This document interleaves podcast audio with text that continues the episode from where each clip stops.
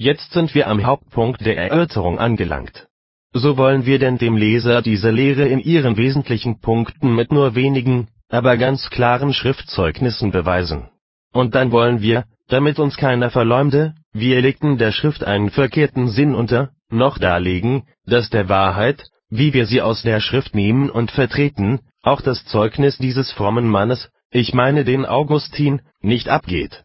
Denn ich halte es einerseits nicht für nützlich, alle Schriftstellen, die man zur Bekräftigung unserer Überzeugung anführen könnte, der Reihe nach einzeln aufzuführen, vielmehr soll mit Hilfe der auserlesensten Stellen der Weg zum Verständnis all der anderen gebahnt werden, die man verstreut findet.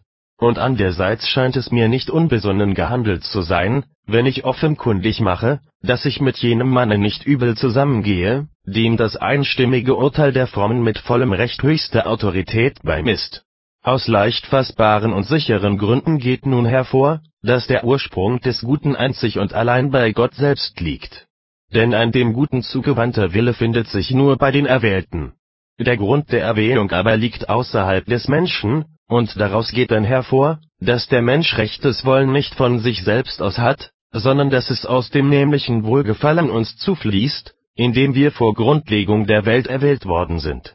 Dazu kommt ein anderer ähnlicher Grund, wenn der Ursprung rechten Wollens und Tuns im Glauben liegt, so müssen wir zusehen, woher nun wieder der Glaube kommt.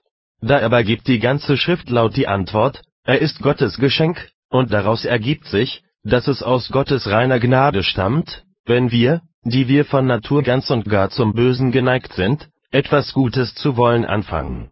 Wenn der Herr sein Volk bekehrt, so bedeutet das, Ezechiel 36, Verse 26 und folgende, zweierlei, er nimmt ihm das steinerne Herz und er gibt ihm ein fleischernes.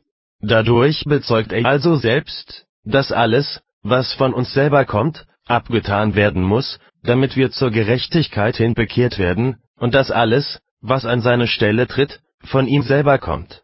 Das spricht er aber nicht nur an jener einen Stelle aus, sondern er sagt auch bei Jeremia, ich werde ihnen ein Herz geben und einen Weg, damit sie mich fürchten ihr Leben lang? Jeremias 32, Vers 39. Oder gleich darauf, ich will ihnen meine Furcht ins Herz geben, dass sie nicht von mir weichen. Jeremias 32, Vers 40. Oder wieder bei Zechil, ich will euch ein einträchtiges Herz geben und einen neuen Geist in euch geben, und will das steinerne Herz wegnehmen aus eurem Leibe und ein fleischern Herz geben. Zechil 11, Vers 19. Deutlicher kann er sich nicht alles, was in unserem Willen gut und recht ist, zuschreiben und es uns absprechen, als dadurch, dass er in diesem Zeugnis unsere Bekehrung für die Erschaffung eines neuen Geistes und eines neuen Herzens erklärt. Denn es ergibt sich ja immer der Schluss, aus unserem Willen geht also, bevor er erneuert wird, nichts Gutes hervor, und nach der Erneuerung ist er, sofern er gut ist, von Gott und nicht von uns